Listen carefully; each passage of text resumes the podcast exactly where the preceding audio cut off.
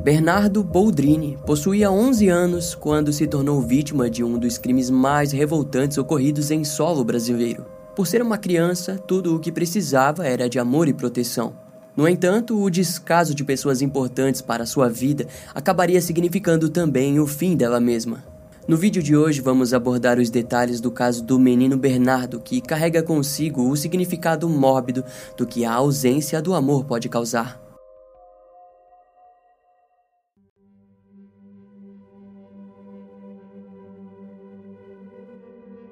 Na primeira semana de abril de 2014, Leandro Boldrini, morador da cidade de Três Passos, no Rio Grande do Sul, relatou o desaparecimento do seu filho Bernardo. Segundo o homem, a criança havia ido visitar a casa de um dos seus amigos. A princípio, aquele tipo de coisa era normal acontecer. Contudo, dois dias depois, Leandro foi buscá-lo e descobriu que o garoto jamais havia chegado no local. Foi então que uma intensa investigação policial se iniciou. A delegada Caroline Bamberg Machado disse que sua equipe estava trabalhando com todas as linhas de investigação possíveis. E por esse mesmo motivo, os carros dos familiares foram recolhidos para análises. Afinal, é comum em desaparecimentos de menores os pais serem os primeiros a serem investigados. Outras delegacias do estado também foram alertadas do caso. Na época, moradores da região criaram um grupo em uma rede social para descobrir informações do paradeiro do garoto. Uma publicação havia atingido 50 mil pessoas e vários cartazes com foto de Bernardo foram espalhadas pela cidade. Diante da pressão pública, foi descoberto que a madrasta do garoto, Graciele Ugolini, havia recebido uma multa por excesso de velocidade enquanto dirigia pela rodovia entre os municípios de Tenente Portela e Palmitinho. Curiosamente, foi observado que a mulher estava a 50 quilômetros da sua residência. A viagem era consideravelmente longa. Quando o policial que aplicou a multa foi interrogado, os investigadores descobriram que Bernardo estava junto com sua madrasta quando recebeu a multa. Aquela pista era acusatória, mas o policial disse aos investigadores que Bernardo parecia calmo e em nenhum momento demonstrou medo de estar junto à mulher. Em seguida, foi descoberto que no mesmo dia o casal havia ido para uma festa. Além do mais, no dia seguinte ao relato do desaparecimento, a polícia notou que o homem foi trabalhar sem qualquer problema. Eventualmente, as investigações apontaram para Edalvânia Wirganovics, moradora de Três Passos. Em sua residência foram encontradas pás e inchadas e ao ser interrogada, a mulher em pouco tempo confessou o assassinato. Edelvânia disse que o corpo estava a cerca de 80 quilômetros da cidade de Três Passos, em uma cova rasa na região florestal da cidade de Frederico Westphalen. No dia 14 de abril de 2014, o corpo de Bernardo foi encontrado completamente nu. Leandro Boldrini e sua mulher Graciele foram rapidamente conectados ao crime, sendo assim presos e levados a interrogatório e enquanto aquilo acontecia, a autópsia era feita pelo IML. Em resultados posteriores, foi visto que a vítima tinha sido envenenada por midazolam, que foi encontrado em seu fígado, rins e estômago. Os réus não comentaram sobre o ocorrido, mas a polícia acreditava que a droga foi aplicada através de uma seringa. No entanto, não haviam marcas no braço do garoto que indicasse a incisão de uma agulha. Por esse motivo, a polícia passou a acreditar que a dosagem havia sido ingerida de forma oral e sem o conhecimento de Bernardo. Além disso, evidências foram encontradas que indicavam que Graciele e Edelvânia passaram em uma farmácia onde compraram os comprimidos. Vale ressaltar que o pai da vítima era um médico conhecido na cidade de Três Passos. Assim, a linha investigativa que mais fazia sentido era o de que a dosagem havia ocorrido como método para alcançar o homicídio. Em interrogatório, Edelvânia também compartilhou que a cova tinha sido cavada alguns dias antes do dia do crime. Os assassinos deixaram Bernardo nu e depois jogaram soda cáustica em seu corpo para assim ser posto dentro da cova. O ácido foi apontado como ferramenta para dificultar o reconhecimento do garoto. Com isso, os três adultos foram oficialmente acusados. Leandro e Graciele relataram que Bernardo estava atrapalhando o relacionamento e, por aquele motivo, o mataram. Já Edelvânia descreveu a sua motivação como o dinheiro que Graciele a prometeu para ajudá-la a quitar o seu imóvel. Pouco tempo depois, um quarto envolvido também foi listado, sendo ele o irmão de Edelvânia, Evandro Wirganovics. Foi ele quem cavou o túmulo do garoto e estava ciente de todo o crime. Evandro também teve o cuidado de limpar os arredores da região para facilitar o transporte e descarte do corpo.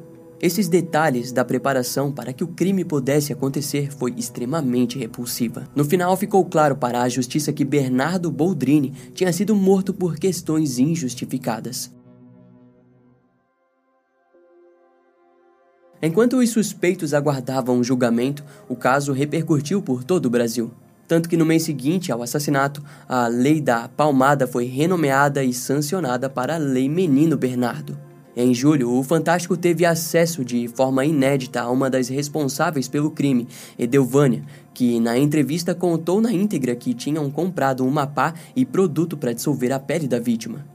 Ela também relatou que Bernardo foi posto no banco de trás, enquanto os itens no porta-malas.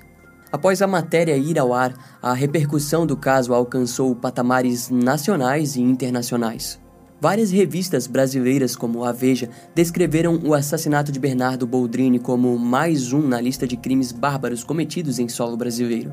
Enquanto tudo isso ocorria, a acusação preparava o processo para julgamento. Assim, as investigações trouxeram várias outras provas circunstanciais que seriam apresentadas diante o tribunal. Em uma das gravações de áudio encontrada com os suspeitos, foi possível ouvir a criminosa e madrasta da vítima dizer que preferia apodrecer na cadeia do que ficar na mesma casa que o garotinho. Em outros dois vídeos filmados por Leandro Boldrini, foi possível identificar Bernardo preso dentro de um dos armários da casa enquanto pede para que o seu pai pare de filmar. A delegada, que na época era responsável pelo caso, Caroline Bamberg, disse à imprensa que os vídeos eram reveladores Bernardo foi gravado pedindo e gritando por socorro diversas vezes. Uma das filmagens datava de agosto de 2013, onde é visto Graciele e Bernardo discutindo. Vocês me agrediram! Ah, Tu me agrediu! e vou agredir mais. Próxima vez que abrir a boca falar de mim. E vou agredir mais. Fala, xingando ela, ninguém merece ser xingado, né? E vou agredir mais, não fiz nada em ti. Sim, tu me bateu! É, tu não sabe o que eu sou capaz de fazer. Ao que apontava as investigações, o casal desejava registrar ou flagrar supostos momentos de agressividade por parte de Bernardo contra eles. No entanto, várias vezes Leandro perdia a paciência e ameaçava seu próprio filho de morte. O descaso por parte do pai era nítido para os investigadores. Além disso, ele evidentemente desprezava e ridicularizava Bernardo. Essas provas foram uma das responsáveis para que a justiça sancionasse a Lei da Palmada, que, como dito antes, foi renomeado em homenagem à vítima. A lei foi criada como forma de proibir o uso de castigos rígidos e cruéis ou degradantes na educação de crianças e adolescentes. No caso de Bernardo, no passado houve um momento que a brigada militar foi acionada e chegou à residência para verificar os relatos de gritos. Na época da prisão dos criminosos, Leandro havia apagado os vídeos do seu celular. Mas, graças aos técnicos da polícia, todos esses registros foram recuperados. A história de Bernardo é trágica. Sua mãe biológica, Odilane Uglione, cometeu suicídio dentro da clínica do seu pai, Leandro Boldrini. Nos anos seguintes a isso, a relação de pai e filho se tornou ainda mais deturpada. Vizinhos entrevistados pela polícia relataram que Bernardo costumava ficar fora de casa por vários dias e os adultos pareciam não se importar com aquilo. Algum tempo antes do assassinato, o garotinho havia pedido através da rede de apoio e amparo às crianças para que um juiz o mudasse de família, mas o pedido foi negado. Esse fato trouxe discussões sobre o funcionamento da rede no Brasil. Em maio de 2015, devido ao assassinato de Bernardo, o caso de suicídio de Odilane Uglione foi reaberto depois que o Ministério Público atendeu aos pedidos dos familiares da mulher. Para eles, Leandro poderia estar muito bem envolvido na morte da mulher. No entanto, no ano de 2016, no laudo da perícia grafotécnica, feito pelo Instituto Geral de Perícias, concluiu que a carta de suicídio deixada por Odilane havia sido realmente escrita por ela. A polícia concordou que o relacionamento entre os dois adultos era de natureza conflituosa, mas não haviam indícios de um assassinato. Naquela nova investigação, Leandro Boldrini foi ouvido junto a outras 55 testemunhas. A reconstituição do evento também foi refeita em seu antigo consultório de Três Passos, e foi oficialmente constatado que Odilane havia cometido suicídio com um tiro na cabeça. No fim, Leandro foi desconsiderado como possível assassino e o caso foi novamente encerrado como suicídio. Agora, no processo final a ser apresentado no julgamento futuro pelo assassinato de Bernardo, o homem enfrentaria a acusação de homicídio quadruplamente qualificado. Segundo o Ministério Público do Estado do Rio Grande do Sul, o homem era o mentor, como também o incentivador principal do crime. Leandro foi ligado à execução direta do homicídio, à criação de álibi, além de patrocinar despesas e recompensas, bem como ao fornecer meios para o acesso à droga midazolam utilizada para matar a vítima.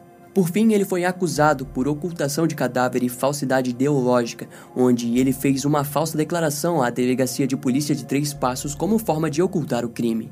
A criminosa Graciele Ugolini também foi acusada de homicídio quadruplamente qualificado. A mulher teria levado a vítima até o local de desova, um riacho onde uma cova vertical foi aberta dias antes e estava pronta para ser usada. No início da viagem, a madrasta teria dito a Bernardo para tomar um comprimido que o faria não ficar enjoado. Em seguida, no local de desova, através do apoio de Edelvânia, Graciele aplicou uma injeção intravenosa de midalozan no garoto, que o causou a morte. Graciele foi acusada de ocultação de cadáver. De acordo com o agente ministerial, Graciele e Edelvânia retiraram a roupa do cadáver, o botaram num saco e ao fim despejaram soda cáustica sobre o corpo e o cobriram com pedra e terra na cova. Assim como os seus contratadores, Edelvânia foi acusada de homicídio triplamente qualificado. Ela foi dita como participante e a peça-chave do assassinato, pois foi ela quem deu a ideia da escolha do local de desova, de aplicação das drogas e colocou o seu próprio carro como suporte para levar o corpo. Além de que foi a responsável por trazer o seu irmão, Evandro, a participar do preparo para o crime. Desse modo, Leandro foi acusado por ocultação de cadáver. Mais tarde, Evandro também foi qualificado como a ser acusado de homicídio triplamente qualificado. O motivo era de que o criminoso havia auxiliado através de materiais e com a própria cova. Quase cinco anos após a prisão dos acusadores, o julgamento popular finalmente veio a acontecer entre as datas de 11 e 15 de março de 2019. O processo ocorreu com a supervisão da juíza Sucilene Engler Verle, na cidade de Três Passos, no Rio Grande do Sul. Do lado da acusação estavam os promotores Ederson Vieira, Bruno Bonamente e Silvia Jeppe. A promotoria foi implacável ao trazer as fotos do cadáver de Bernardo e alegar que os quatro acusados haviam participado do crime. Contudo, informaram ao júri que cada um deles possuía motivações diferentes. O promotor Ederson Vieira afirmou que o réu Evandro cometeu o crime por dinheiro e não por prazer. Em contrapartida, os outros três acusados cometeram o crime por puro prazer. Durante o julgamento, Leandro alegou que quem havia cometido o assassinato foi Graciele Edelvânia e não ele. Para sustentar isso, posteriormente Graciele disse que Leandro não possuía conexões com o assassinato e ela era quem havia falsificado sua assinatura para conseguir os medicamentos. No tribunal, Graciele descreveu o crime como uma sucessão de erros. Quando questionada sobre a soda cáustica, a mulher negou ter comprado o item. Já sobre o midazolam, Graciele disse que havia comprado o medicamento para uso pessoal. O seu argumento era de que possuía dificuldades para dormir. O perito criminal Luiz Gabriel Costa Passos foi convidado para o julgamento onde disse que a assinatura da receita possuía indícios fortíssimos de falsificação. A mulher alegou que a dosagem que deu para Bernardo teria sido acidental e ficou desesperada com a morte. Agora, quando Edelvânia foi ouvida, ela concordou com os fatos de que comprou a pá e os medicamentos a pedido de Graciele. Porém, disse que quando viu Bernardo sem sinais de vida, ela quis ir direto para a delegacia, mas foi ameaçada pela mulher. Durante os processos judiciais, conforme respondia às perguntas da juíza, Edelvânia acabou desmanhando. A mulher foi retirada do tribunal e o julgamento foi pausado. Antes de desmaiar, a criminosa disse que foi orientada pelas autoridades e também coagida a dar o seu depoimento, mas aquela tentativa foi em vão. Em suas declarações finais, ela disse em meio a lágrimas que tudo o que Bernardo queria era amor e comida. Já o processo contra Evandro foi o mais rápido. Ele alegou que não havia feito nada de errado e que foi pescar no dia do assassinato. Durante todo o questionamento, o réu respondeu apenas às perguntas da juíza, do seu advogado e da defesa de sua irmã, e disse que não responderia às questões do Ministério Público. Porém, quando questionado sobre a sua participação, Evandro respondeu dizendo que estava longe do local do crime porque achariam que ele estava envolvido no crime. Diante ao júri, ele compartilhou que não conhecia o lado assassino de sua irmã e nunca teria imaginado que um crime havia ocorrido. Na época, Evandro já estava preso há cinco anos. Sua esposa já havia o abandonado e ele não via o rosto de suas famílias há muito tempo. A última fala do homem foi direcionada ao júri ao levantar suas mãos e apelar dizendo que Deus sabe quem ele é e que desejava sair da prisão. Em contrapartida, várias testemunhas relataram à polícia que o carro de Evandro estava próximo ao local no dia 2 de abril de 2014. Além do mais, foi trazido ao tribunal que o solo onde o corpo de Bernardo havia sido desovado era composto por muitas raízes e mata. Em outras palavras, para cavar uma cova como aquela, a pessoa deveria imaginar muito bem para o que ela seria usada. O fato de que Evandro limpou a área do crime para facilitar a manipulação do corpo já por si só apontava diretamente para sua culpa. Desse modo, isso também refuta a alegação de Graciele e Edelvânia, que relataram em depoimento que haviam cavado o buraco com suas próprias mãos diante o desespero da morte acidental entre aspas de Bernardo. No dia 5 de março de 2019, às 7 horas da noite em rede nacional, todos os quatro acusados foram condenados. Leandro foi condenado a 33 anos e 8 meses de prisão em regime fechado. Graciele foi condenada a 34 anos e 7 meses de prisão em regime fechado. Ambos foram condenados sob a acusação de homicídio quadruplamente qualificado e ocultação de cadáver. E Leandro, posteriormente, foi condenado por falsidade ideológica. Já Edelvânia foi condenada a 22 anos e 10 meses de prisão em regime fechado por homicídio triplamente qualificado e ocultação de cadáver. Evandro foi condenado a 9 anos e 6 meses em regime semiaberto por homicídio simples e ocultação de cadáver. Mas, como ele já havia cumprido 5 anos, passaria a cumprir o restante em regime semiaberto. No dia 25 de março de 2019, o criminoso recebeu liberdade condicional. Dois anos depois dos resultados do julgamento, um recurso feito pela defesa de Leandro conseguiu garantir que um novo julgamento no tribunal do júri acontecesse. O argumento foi de que, na época do julgamento, o promotor de justiça não realizou perguntas, mas apenas argumentava com Leandro. Em resposta, o Tribunal Superior de Justiça recusou o pedido, mantendo Leandro Boldrini preso, e assim esperamos que ele continue. Esse caso vai ficando por aqui. Eu espero que você tenha gostado. Não esquece de me seguir nas outras redes sociais. Meu Instagram é brian.m, com dois M's, E-M-M-E. E não deixe de conhecer o meu canal no YouTube com os episódios mais recentes que irão demorar um pouco mais para vir aqui pro podcast. Eu vou ficando por aqui, até a próxima e tchau.